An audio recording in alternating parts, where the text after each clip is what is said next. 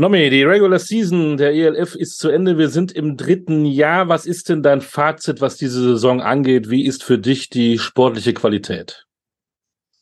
Du, ich glaube einfach mal, die sportliche Qualität lässt sich in den Zuschauerzahlen ganz gut widerspiegeln. Und ich glaube, in diesem Jahr, wenn ich das alles so richtig auf dem Zettel habe, habe ich da enorme Rekordkulissen immer gehört. Ich, bei einzelnen Franchisen wurden eigentlich Woche zu Woche ja irgendwelche Zuschauerrekorde gebrochen und ich glaube, da spiegelt das dann am besten wieder. Ne? Im Nachhinein, ähm, die Liga wurde erweitert. Ähm, war das die richtige Entscheidung? Ja, auf jeden Fall. Das ist ja auch das vorgegebene Ziel gewesen von Anfang an. Ähm, ich glaube aber, dass man jetzt vielleicht auch mal einen kleinen Anker wirft, um erstmal so ein bisschen diese ersten drei schnellen, turbulenten Jahre äh, ein bisschen äh, Chance gibt, die ganze Nummer oder den, den ganzen Laden ein bisschen atmen zu lassen. Aber grundsätzlich, also fand ich bisher, war das alles, alles richtig und auch zeigte auch die, die Richtung, in der das Ganze irgendwie gehen soll. Ne? Gehen wir mal zu den Tops und Flops der Regular Season. Was war für dich die positivste Überraschung? Die positivste Über na, Überraschung ist ja, also ich fand, fand gut, dass jetzt die, die, die Raw Club Hunter zu sich gefunden haben, die ja eigentlich kein schlechtes Footballprogramm hatten, nämlich ein sehr, sehr gutes, aber bisher immer so ein bisschen in den Playoffs ja vorbeigeschreddert sind. Äh, dass sie jetzt tatsächlich die Playoffs geschafft haben, das fand ich äh, oder finde ich sehr, sehr gut. Stuttgart natürlich als Außenstehender, wenn du, wenn du dir das anguckst, die haben ja nach den ersten drei Spieltagen mehr gewonnen als in den zwei Jahren zuvor. Ähm, die haben natürlich einen riesen Change hingelegt. Also ist ja quasi einmal alles auf links gekrempelt worden und somit glaube ich, wenn du das bei, von den Nummern her siehst, ist Stuttgart, glaube ich, die, die, die herausragendste Geschichte dieses Jahr.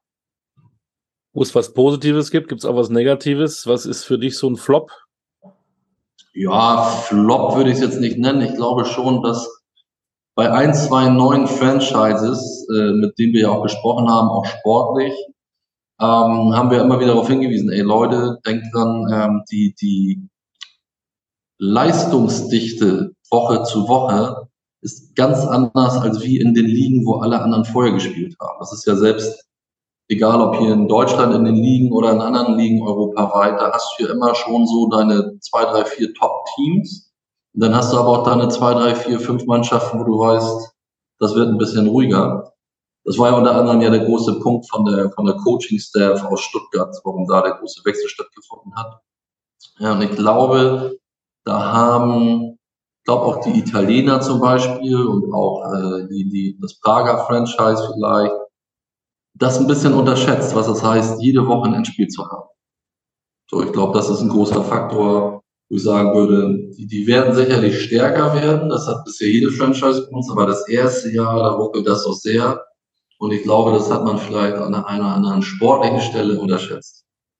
Wie sehr hat das der Liga geschadet, äh, diese Geschichte um die Leipzig Kings, die dann zurückziehen mussten? Ja, ich glaube, grundsätzlich ist das erstmal für den Arsch. Ne? Also äh, gerade wenn es so überraschend kommt. Also das ist ja auch eine Sache, wo du sagst, ähm, somit Schaden, in dem Sinne, wir haben es ja gesehen, es ging weiter und es wird auch immer weiter gehen und da sind wir ja auch zum Glück, oder nee, nicht zum Glück, leider Gottes, findet das in allen Ligen heutzutage statt, dass aus welchen Gründen auch immer dort Mannschaften denn äh, zurückziehen müssen. Ähm, so dass es jetzt Leipzig war, kam für uns, glaube ich, schon sehr überraschend, also nicht so mit, mit Vorankündigung. Ähm, aber am Ende, ich fand viel wichtiger, dass die, die Liga an sich, auch alle Teams zusammengerückt sind und, und äh, das dann auch gemeistert haben. Kommen wir wieder zum Positiven. Wer ist für dich der MVP der Regular Season? Oh, das ist eine ganz, ganz äh, schwere Frage. Am Ende auch da, wenn du dir nur die Nummern anschaust, kommst du natürlich um JJ Clark nicht drum herum. So was, was der da jetzt äh, natürlich als, als Mannschaftsleistung geschafft hat. Ähm, aber ich glaube, wenn du 50 plus Touchdowns wirst in der Regular Season, sollte man sich schon äh, damit anfreuen zu sagen, Mensch, da könnte ja irgendwie auch ein MVP dahinter stehen. Ne? Wir haben eben über Qualität der Liga gesprochen. Wir haben natürlich auch ein bisschen die deutsche Brille auf. Äh, wie siehst du äh, die Performance so im Allgemeinen der deutschen Spieler in der ganzen Liga? Ah, ich glaube, die Deutschen, du siehst ja anhand, ich glaube, demnächst wird ja auch wieder die deutsche Nationalmannschaft spielen. Und ich glaube, 80 Prozent oder mehr als das, sogar fast 90 Prozent der Spieler werden aus der ELF dort äh, auflaufen, zumindest mein Kenntnisstand. Und ich glaube, die drei Jahre jetzt, das bedeutet ja nicht, dass sie nur innerhalb der ELF so gut geworden sind. Das waren ja schon gute Spieler logischerweise im Vorwege. Nur sie sind, glaube ich, deutlich besser geworden, weil natürlich die Aufmerksamkeit, die man auch den, den, den Homegrown-Spielern schenkt, eine ganz andere Bedeutung hat und somit natürlich auch die Eigenmotivation nochmal eine ganz andere ist. Und ich glaube, das in Kombination mit der diesen Coaching-Staffs, die in diesen Franchises äh, rumrennen, ähm, glaube ich, das ist schon ein großer Bestandteil dafür, dass dann die deutsche Spieler auch wesentlich besser werden. Also exzellentes Coaching. Du hast dann eine, du musst um, um jeden Starling-Spot also kämpfen. Es ist äh, nicht so selbstverständlich, dass du in, allein schon auf diesem Game Day Raster landest. Und das in der Kombination, glaube ich, sorgt dafür, dass jeder Spieler viel, viel besser geworden ist in den letzten drei Jahren. Und jetzt gucken wir in die Glaskugel. Wir haben am Wochenende die beiden Viertelfinalbegegnungen. Da gucken wir doch zum ersten Mal äh, auf den Samstag. Frankfurt Galaxy gegen die Bowling Thunder. Äh, Frankfurt klarer Favorit. Alles andere als, als der Einzug ins Halbfinale eine Überraschung? Also wenn ich jetzt Frankfurter wäre, würde ich auf jeden Fall sagen, ja. Und als Berliner? und als Berliner würde ich sagen, ich komme auf die Ecke und und spuckt dir mal ordentlich in die Suppe. ich glaube, von dem Saisonverlauf, auch da, wenn du jetzt guckst, äh, mit welchem Record durch die Mannschaften um die Ecke kommen, ist Frankfurt schon Favorit. Also da beißt die Maus keinen Faden ab und dann spielen die zu Hause. Äh, wir haben es jetzt im letzten Spiel gesehen, wenn da eine ausverkaufte Hütte, das ist ein Hexenkessel, ein ganz tolles Footballstadion. Frankfurt ist ein exzellentes Team, gespickt mit Top-Talenten. Also alles andere, glaube ich, wäre aus Frankfurt oder grundsätzlich alle gehen davon aus, dass Frankfurt dieses Spiel gewinnen wird. Ähm, sportlich gesehen natürlich, und, und auch das hat Frankfurt gezeigt dieses Jahr, äh, gegen vermeintlich schwächere Teams haben sie sehr, sehr knapp gespielt äh, und auch nur äh, Teil knapp gewonnen. Also sie haben auch ihre Momente. Und das gilt, glaube ich, für Berlin, äh, genau diese Momente auszunutzen für sich und wenn Berlin die größte Stärke natürlich in, ist das Passing Game sozusagen mit ihren Top Receivern, wenn das dann dazu führt und sie diesen Moment bei Frankfurt vielleicht erwischen, wird das ein extrem äh, interessantes Footballspiel. Dein Tipp? Mein Tipp war plus 14 Frankfurt tatsächlich. Ich habe es aufgeschrieben. Sonntag Stuttgart gegen die Panthers aus Breslau. Äh, wie siehst du da das? Stuttgart, hast du gesagt, ist ja für uns auch ein Top der, der Saison definitiv. Aber du hast dich eben auch gefreut über die Panthers, die es geschafft haben, in die Playoffs zu ziehen. Ist das oh, das knappere Spiel der beiden? Wir sagen ja alle, die Frankfurter sind der Favorit gegen Berlin. Ist das das knappere Ding? Ich glaube schon. Also, weil die, die Panther haben sehr enge Spiele, unter anderem auch gegen Wien zum Beispiel gehabt. Also sie haben ja Wien fast am Rande einer Niederlage schon gehabt in diesem Jahr. Sie haben durchaus überzeugt ihre Spiele gewonnen. Natürlich auch zwischendurch mal welche verloren.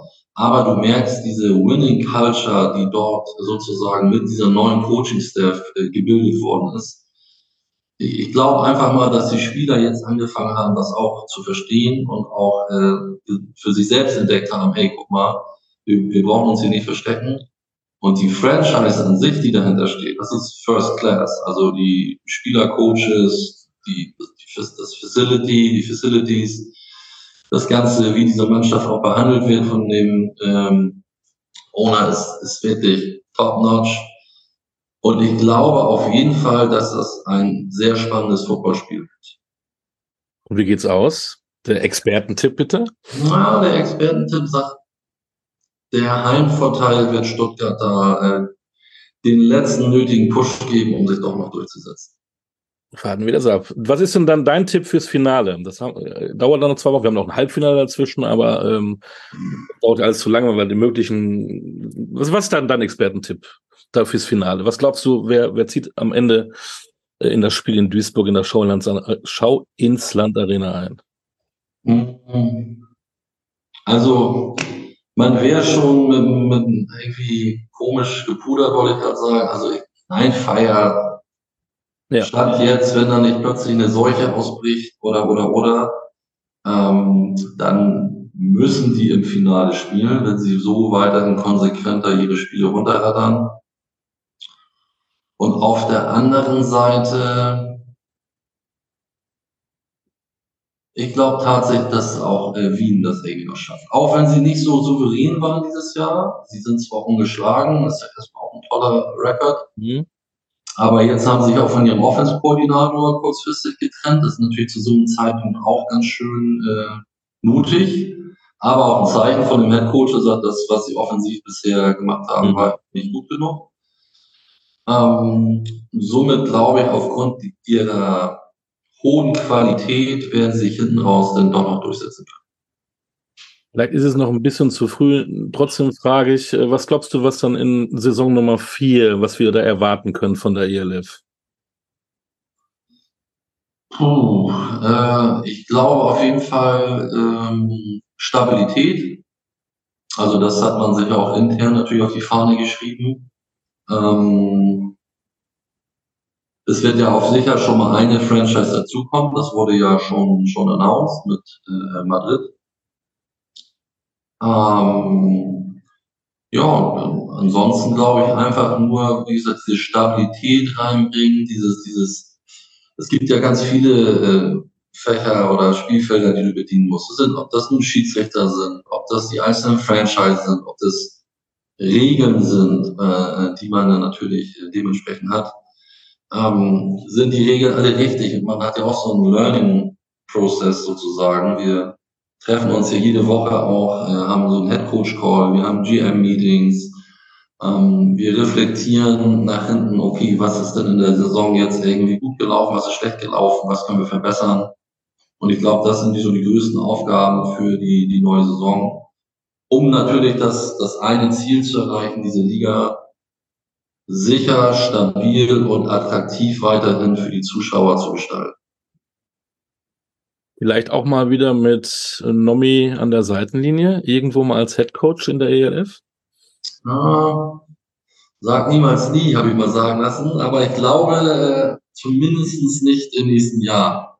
Das kann ich mir noch nicht vorstellen, aus meinen familiären äh, Gründen sozusagen. Aber mhm. auch immer wieder gesagt, am Ende aller Tage, wenn ich bei den Spielen bin, ob nun als Liga-Offizieller oder auch äh, durchs Fernsehen, ich, dann sitzt ein kleiner Mann auf meiner Schulter und sagt, du gehörst da halt nicht an die Sideline.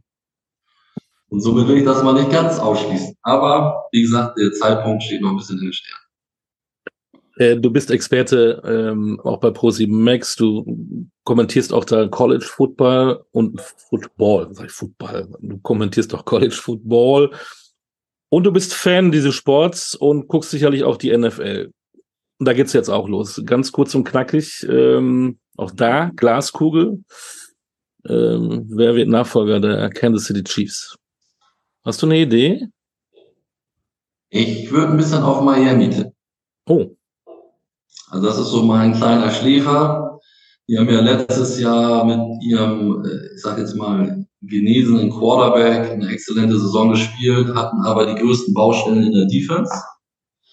Diese wurden ja jetzt behoben. Also sie haben ja einen neuen Defense-Koordinator, einen exzellenten äh, geheiert sozusagen und haben sich durch die kleine Hintertür noch einen richtig guten Cornerback an Land gezogen. Also alle ihre Baustellen sozusagen bearbeitet.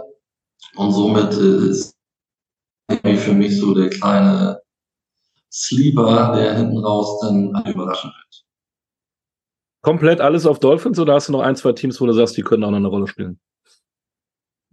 Ja, also die Chiefs kannst du ja nie abschreiben. Also äh, genauso wie Cincinnati. Also die haben natürlich alle das Potenzial, äh, wieder das abzurufen, was, was sie in der Lage waren, in der Vergangenheit abzurufen. Ähm, interessiert tatsächlich, ich weiß gar nicht, gibt es noch so andere Mann, die Jets zum Beispiel, was ist mit Aaron Rodgers hinten raus? Ich glaube jetzt nicht, dass das für einen großen Wurf lang wird, aber das sind alles so interessante Stories, finde ich, die ich so ein bisschen verfolgt habe, logischerweise, wir alle wahrscheinlich als Fans. Hm, aber ich glaube, so diese, ja, also Miami, Cincinnati, Kansas City, das sind auf jeden Fall Teams, die da ganz weit vorne wieder mitspielen werden.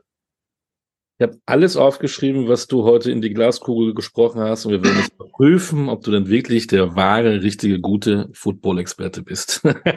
das konnte auch nur ich dir so jetzt sagen, kein anderer. Natürlich.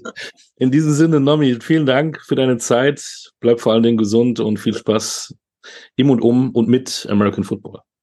Olli, vielen Dank. Bis dann. Ciao. Ciao.